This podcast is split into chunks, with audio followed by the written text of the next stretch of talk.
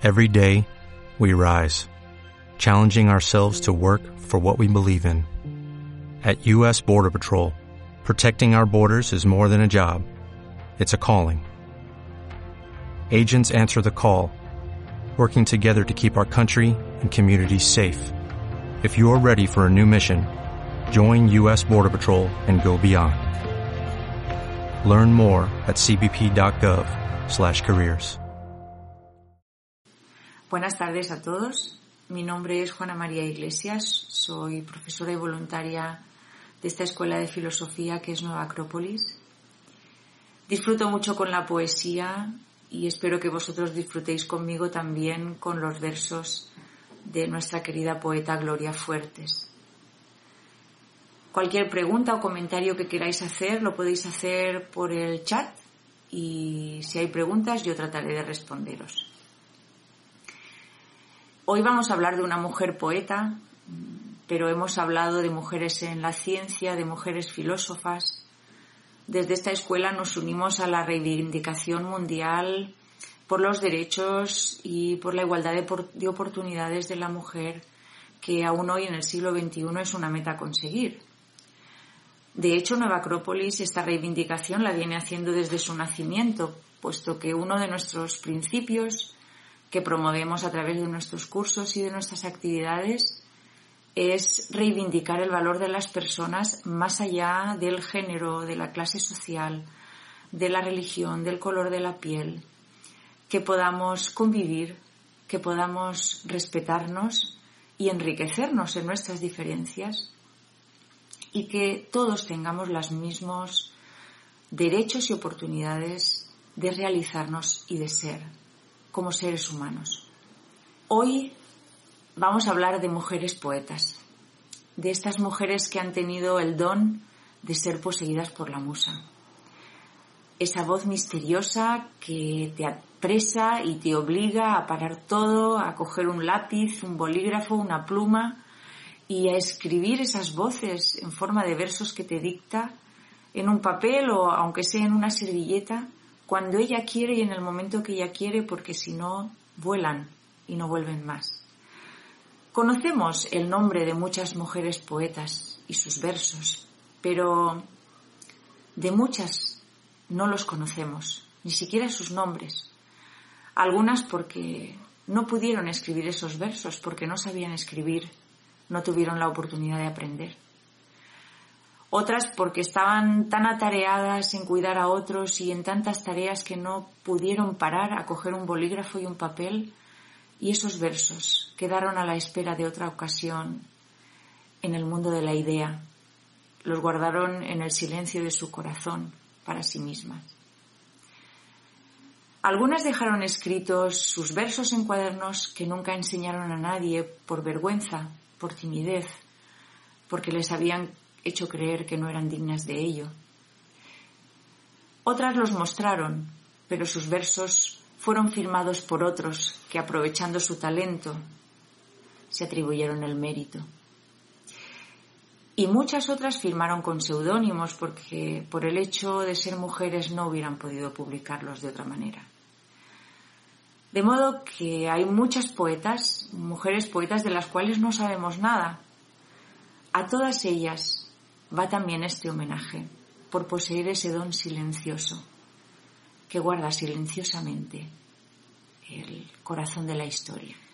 La poeta chilena Gabriela Mistral decía que los poetas cuando nacen traen en el ojo una pajita atravesada que deforma todo lo que ven y todo lo que miran y les hace ser antirrealistas, porque no existe un poeta realista. Esa pajita en el ojo les hace ver amarillo lo que es negro, les hace ver cuadrado lo que es redondo, y hace que el poeta camine por una serie de disparates maravillosos. Esta pajita en el ojo, decía ella, eh, hace caer una lágrima que cae con mucha lentitud. Es la lágrima que derrama en versos el poeta, en versos llenos de amor, y que permanecen en su ojo hasta el momento de la muerte. Nosotros vemos la forma que tienen las cosas. Pero el poeta, por esa pajita que lleva clavada en el ojo, ve lo que hay más allá de la forma, ve la idea que la mueve, ve el alma de las formas, eh, puede descifrar su lenguaje oculto, escuchar el canto de la vida, la música, la música que suena en el mundo invisible. Y cuando escribe lo hace para que nosotros podamos ver eso también, para que, atrapados por la música de sus versos, podamos entrar en ellos, con ellos en ese mundo sutil y, aunque sea por unos instantes, poder escuchar esa música, poder oler ese perfume que nos traen los poetas a través de sus versos. En homenaje a todas las mujeres poetas, hemos escogido para esta tarde a una de ellas que es Gloria Fuertes. Como nos dice ella misma en su autobiografía, Gloria Fuertes nació en Madrid, en el barrio de Lavapiés, un 28 de julio de 1917, en el seno de una familia muy pobre que daba poca importancia a la educación porque con sobrevivir tenían suficiente. Su padre era de profesión bedel y su madre costurera y sirvienta. Tuvieron nueve hijos, de los cuales cinco habían fallecido al nacer Gloria, y a duras penas podían sacar adelante la familia. En casa no había juguetes, ni juegos, ni muñecas. Esa muñeca que echó tanto de menos y que inspiró versos como, como estos. Cuando se me rompe la muñeca de firmar los libros a los niños, me acuerdo de aquella muñeca que nunca tuve, por mor de mis padres pobres, y no sé qué muñeca me duele más. Aprendió a leer muy pronto, pero en su casa no le dejaban leer. Tenía que hacerlo a escondidas porque si su madre la veía con un libro, le pegaba, se lo quitaba y le ponía una escoba o un estropajo entre las manos. Ella dice, eh, nadie de mi familia me dijo nunca, escribe hija, escribe, que lo haces bien. Nadie, no tengo nada que agradecer a mi familia. Pero cuando se quiere una cosa, aunque tu familia no te ayude, se consigue. Si vales de verdad y quieres algo con todas tus ganas, sales adelante seguro. Por eso ella cuenta que de pequeña quería ser huérfana. Dice, Ahora soy alegre, me gustan los chistes, ahora filosofeo, filoso guapo, pero de pequeña quería ser huérfana porque mis padres no me querían. Ahora que he estudiado psicología infantil digo, pero qué bien me he salido y qué bien me conservo. Es horrible no querer a un niño. Ahora de mayor quiero a mis padres porque puedo comprender, pero de pequeña quería ser huérfana para tener otros padres que me adoptaran. Mi infancia fue muy mala. Yo no me hice niña delincuente porque Dios es un sabio y me hizo poeta.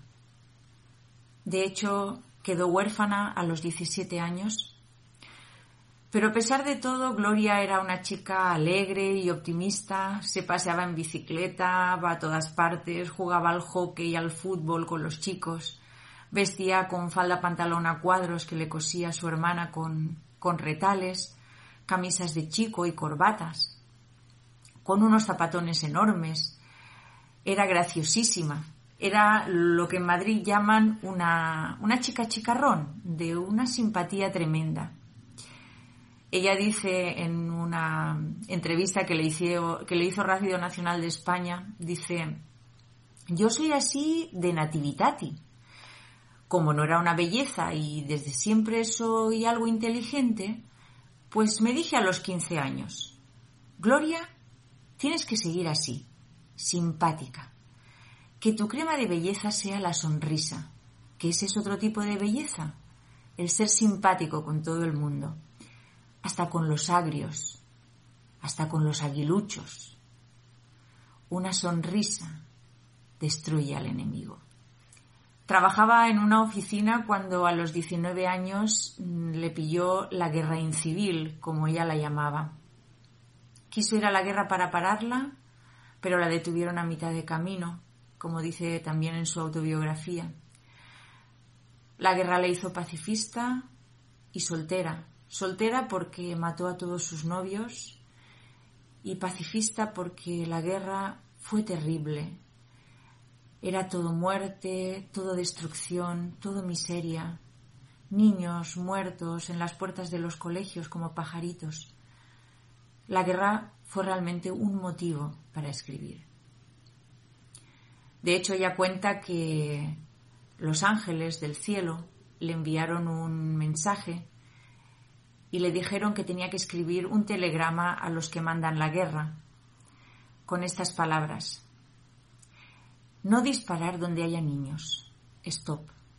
En la gloria no necesitamos más ángeles. Gloria Fuertes. Del año 39 al 44 en España se pasó mucha hambre. Gloria escribía un TVO semanal, que era la historia de Coletas la Traviesa. Escribía poemas y cuentos para niños y con eso se ganaba unos cinco duros y le bastaba para pagarse la pensión donde vivía y comer unos días. Pero ella cuenta que pasaba más hambre que los pavos de Benito que se comían a picotazos la vía. En ese momento a Gloria Fuertes no la conocía nadie. Fue ya en los años 50 cuando se publicó su primer libro, Isla Ignorada, y ella se dedicó a escribir. Entonces, ella misma dice que dejó de vivir de las cuentas para empezar a vivir del cuento. En ese momento, en la posguerra, se había creado un movimiento literario que era el postismo, es decir, el último de los sismos, donde estaba el mundo de Orí, eh, Pedro Hierro, Damaso Alonso, eran poetas transgresores, rebeldes, que hacían una poesía con humor, con mucha ironía y con mucha imaginación, que trataba de desdramatizar el dolor y el desánimo y la desazón de la posguerra, eh, el desconcierto de la posguerra, la tristeza de la posguerra y también pretendían azuzar a los poderosos. Cuando escucharon por primera vez los versos de Gloria, la aceptaron enseguida en su grupo porque era como, como un pájaro loco. Los dejó a todos deslumbrados porque su poesía no se parecía a nadie ni a nada de, lo que se hacía. No sabían si tomarla en serio o tomarla en broma. Ella decía que el buen humor es tener buena uva. Gloria usa en sus poemas lo que se llama el coloquialismo, que es una estrategia literaria que parece que el poeta está hablando y sus poemas eh, parece que a primera vista los hubiera podido escribir cualquiera, como, como este, titulado El monstruo, que dice así, yo estaba en el bar. Entró un hombre corriente, se sentó enfrente le miré distraída pensando en mis cosas. Me espanté. Tenía cara de no haber dicho te quiero en toda su vida. Uno dice, bueno, yo de estos poemas eh, hago unos cuantos en diez minutos. Pues no es tan fácil. Los que saben de poesía lo saben. Y, pero si no os lo creéis podéis intentarlo. Su amigo José Hierro decía que, que Gloria Fuertes eh, hacía la poesía de la tonta, pero hace falta mucha inteligencia para hacer la poesía de la tonta. Gloria no tenía estudios universitarios, pero sabía mucho de literatura, estudiaba mucho, y de hecho ella le decía a, a todos sus alumnos que el poeta debe estudiar mucho, pero no se le tiene que notar, y no hay que parecerse a nadie, hay que ser uno mismo y sobre todo ser sincero. El poeta aprende cuando escribe todo lo que no le han enseñado. De hecho, cuentan sus amigos que Gloria siempre fue una niña, una, una niña asombrada que se cuestiona las cosas desde la inteligencia inocente del niño que con su lógica deja en evidencia todas las contradicciones de los adultos. Su poesía está llena de juegos de palabras, es divertida, es ingeniosa, es aparentemente sencilla. Y sin embargo, mm, usando la ternura y el humor, nos está hablando Gloria Fuertes de las realidades más profundas del ser humano y de la melancolía y de la tristeza que hay en su propio corazón Sin embargo, ella usa la estrategia de la risa, del humor, de la ternura para quitarle hierro al drama de la vida y que a pesar del dolor podamos seguir hacia adelante y podamos aceptar las pruebas que nos va poniendo la vida.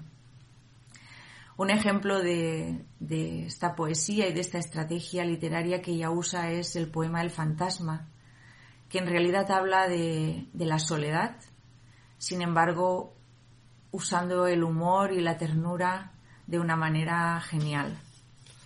Ya veréis, dice así. Sociedad de amigos y protectores de espectros, fantasmas y trasgos. Muy señores suyos tengo el disgusto de comunicarles que tengo en mi casa y a su disposición un fantasma pequeño de unos dos muertos de edad. Habla polaco y dice ser el espíritu de Gengis Khan. Viste sábana blanca de pesca, con matrícula de uranio, y lleva un siete en el dobladillo que me da miedo zurcírselo porque no se está quieto. Aparece al atardecer, o de mañana si el día está nublado. Y por las noches cabalga por mis hombros o se mete en mi cabeza a cascar nueces. Con mi perro se lleva a matar y a mí me tiene destrozada de los nervios. Dice que no se va porque no le da la gana. Todos los días hace que se me salga la leche. Me esconde el cepillo, la paz y las tijeras y, cuando alguna noche logro reconciliar el sueño, ulula desgañitándose por el desván. Ruego a ustedes manden lo que tengan que mandar y se lleven de mi honesto pisito a dicho ente antes de que le coja cariño. Ella decía en, en sus escritos que ella no escribía para sí misma, para guardar los poemas en un diario, ella decía que escribía para ser leída y por eso es una de las poetas a las que le encantaba recitar sus versos y tiene varias conferencias y programas de televisión donde ella aparece recitando sus propios versos, tanto versos, mm, poemas para niños como poemas para adultos. Ella decía en un poema, mm, yo más que escribir, cuento cosas. Destino, la humanidad. Ingredientes, mucha pena mucha rabia, algo de sal. Forma, ya nace con ella. Fondo, que consiga emocionar. Música, la que el verso toca, según lo que va a bailar. Técnica, uff, qué aburrimiento. Color, color natural. Hay que echarle corazón, la verdad de la verdad, la magia de la mentira. No es necesario inventar, y así contar lo que pasa, pero nunca si la vas a contar. Ella decía que la poesía tiene que pellizcar, tiene que llegar al corazón, acariciar, eh, herir, abrazar, conmover y mover al que la escucha. La poesía no debe ser un arma, debe ser un abrazo, un invento, un descubrir a los demás lo que les pasa por dentro. Eso un descubrimiento, un estremecimiento. La poesía debe ser obligatoria. La poesía une, decía Gloria, así como la política desune, que debería de unir, la poesía une. Si los ministros fueran poetas, a lo mejor se arreglaba el asunto. Un niño con un libro en la mano no tiene nunca una pistola en la mano. Ella decía que era poeta de guardia, sola en espera de alguien a quien socorrer. Yo estoy con los que nadie está, con los que tienen vómitos de lágrimas y nadie los va a visitar. Yo estoy con los que nadie está. Dicen sus amigos que era como, como un Chaplin a la madrileña. Gloria Fuertes de hecho vivía sola. Habló mucho de la soledad en sus poemas eh, decía que hay que ser muy fuerte para saber vivir en soledad, pero su soledad de alguna manera era escogida por ella. Ella se sentía bien estando sola, se sentía ella misma y era en los momentos en que ella se inspiraba y escribía. Y de hecho en alguna entrevista decía, bueno, yo estoy sola pero de una manera relativa, porque tengo amigos. Yo no tengo dinero en los bancos, pero soy millonaria. En los bancos tengo muchos amigos sentados. En 1953 decide estudiar biblioteconomía e inglés en el Instituto Internacional de Madrid y allí conoce a Phyllis, que es la directora, que desde entonces se convierte en su pareja y compañera de vida. Phyllis era americana y logró que le dieran la beca Fulbright para impartir literatura española en la Universidad de Bucknell en Estados Unidos. Así que, sin tener estudios más que el bachillerato, se fue a Estados Unidos para pisar por primera vez una universidad, pero no como estudiante, sino como profesora. Y parece ser que tuvo tanto éxito que los alumnos la nombraron profesora del año y logró que le renovaran la beca, cosa que era excepcional, y el segundo año, que volvió a ser profesora de literatura española, volvieron a nombrar a los alumnos profesora del año. Me imagino que se lo pasaban muy bien con ella, que era muy buena profesora. Cuando Phyllis murió en el año 1971, mm, Gloria entró en un periodo mm, muy oscuro, entró en una gran tristeza y depresión. Ella cuenta que de ella surgían versos y poemas negros muy oscuros pero dice, yo los transformé en blancos y escribí un libro que se llama Sola en casa, para meditar, para reflexionar, porque yo quería que mi dolor sirviera a otras personas y aun a pesar de la tristeza, quería transmitir alegría, quería transmitir felicidad. Fue el amor a la poesía y el amor a la vida lo que le ayudó a sobrevivir y también una, profunda religiosidad, porque Gloria Fuertes era muy religiosa, pero muy religiosa a su manera. Ella tenía su Dios particular. Era mm, un Dios que venía a visitar la casa, con el que él hablaba continuamente, discutía, se peleaba. Eh, para ella Dios está en el cielo, mm, sí, mm, pero está sobre todo en la tierra, cercano, está en todas las cosas, está en cada persona, está en cada uno de nosotros. También en los cielos, pero sobre todo aquí, cerca, cercano. Como dice en este poema, salgo atolondrada, eh, loca, y ¡uy! tropiezo con Dios. ¿Dónde vas, Leocadia? Así suele llamarme.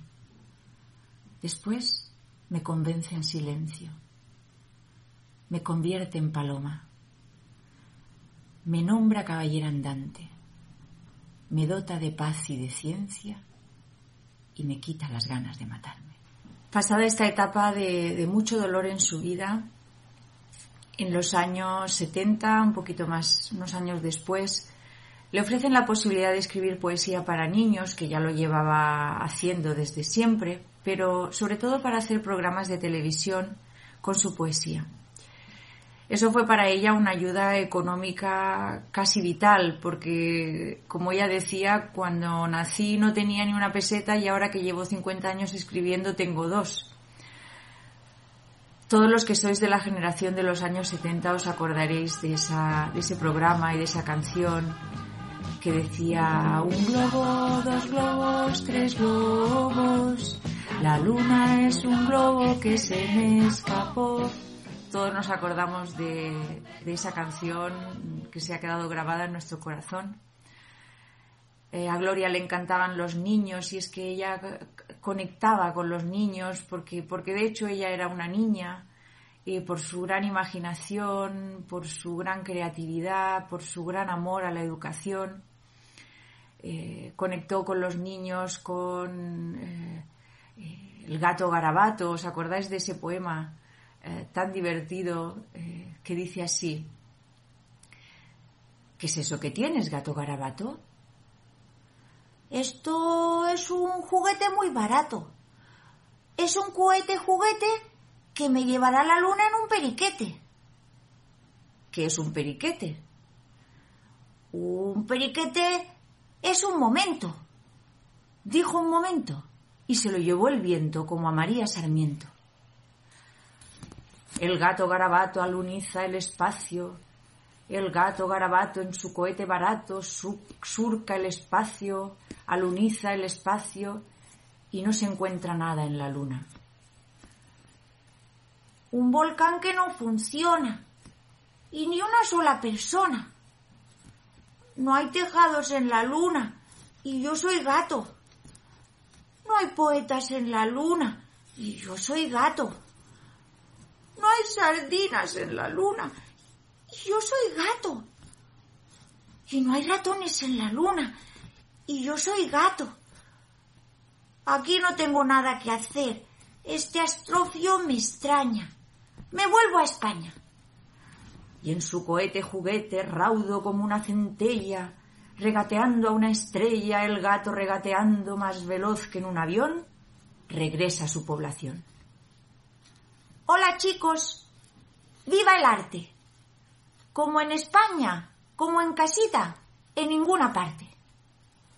Sin embargo, desgraciadamente, la poesía para niños le dio fama mediática, pero opacó su prestigio como poeta de adultos. La gente se olvidó de que Gloria Fuertes había sido una poeta de primera fila entre los grandes de su tiempo. Los programas de televisión le permitieron ganar mucho dinero. Sin embargo, al morir en su testamento se vio que ella no había tocado casi nada del dinero que había ganado, vivió siempre de una manera muy sencilla y, muy austera. Y todo el dinero que ganó con los niños se lo devolvió a los niños. Se lo dejó a un hospital infantil y a los, al circo de los muchachos. A ella no le importaba ser ignorada como persona, pero sí le importaba que su poesía llegara a la gente. Le importaba ser útil a las personas a través de la poesía, que era lo que ella sabía hacer, Creía profundamente en el poder transformador de la poesía, una herramienta de cambio social, de reivindicación de los derechos humanos. Gloria mm, no era feminista, ella se declaraba humanista, reclamaba el valor de cada ser humano, de cada persona, de cada individuo, más allá del género, de su clase social, de su color de piel. Esta inquietud por, por ayudar a los más indefensos, eh, a los más desvalidos, que, que expresa también en este poema del cual os he traído un extracto que se llama Poetas, no perdamos el tiempo, que dice así. Debemos inquietarnos por curar las simientes, por vendar corazones y escribir el poema que a todos nos contagie y crear esa frase que abrace a todo el mundo los poetas debiéramos arrancar las espadas, inventar más colores y escribir Padre Nuestros. Los poetas debiéramos arrancar las espadas, inventar más colores y escribir Padre Nuestros. Ir sembrando las risas en la boca del túnel. Debemos, pues podemos, gritar al poderoso. Gritar esto que digo, que hay bastantes viviendo debajo de las latas con lo puesto y aullando. Y hay madres que a sus niños no peinan a diario. Y padres que madrugan y no van al teatro. Poetas, trabajemos. No perdamos el tiempo, que al corazón le llega poca sangre. En los últimos años de su vida deja de salir en los medios y se dedica a recuperar su papel como poeta de guardia. Y dice en, uno de sus poemas, y ahora a envejecer bien, como el jerez, ser también útil de viejo, ser oloroso, ser fino, no ser vinagre, ser vino. a esta isla que soy, si alguien llega, que se quede con algo es mi deseo. Manantiales de versos encendidos y cascadas de paz es lo que tengo. Y un nombre que me sube por el alma y no deja que llore mis secretos.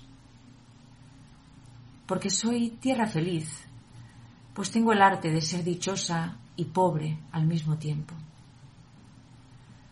Para mí es un placer ser ignorada, isla ignorada del océano eterno. En el centro del mundo, sin un libro, lo sé todo, porque vino un mensajero y me dio una cruz para la vida, para la muerte, me dejó un misterio. Gloria Fuertes murió un 27 de noviembre de 1998, dejando en nuestros corazones de niños una huella entrañable e inolvidable y también una gloria por conocer en nuestros corazones de adultos. Os animo a que la leáis, veréis cómo os va a despertar sonrisas, os va a inspirar ideas, os va a abrazar y a pellizcar, como ella dice, porque esa era su intención, y va a poner también paz en vuestros corazones una de sus de las motivaciones que tuvo a lo largo de su vida fue escribir para la paz. Y le damos las gracias a todos los poetas por existir y en concreto a Gloria Fuertes por toda su poesía derramada a lo largo de su vida, por su gran generosidad, por su gran autenticidad, por su sencillez y su claridad de corazón. Gracias Gloria por ser poeta de guardia y gracias a todos vosotros por compartir esta tarde con nosotros, una tarde de, de poesía. Gracias a todos y buenas tardes.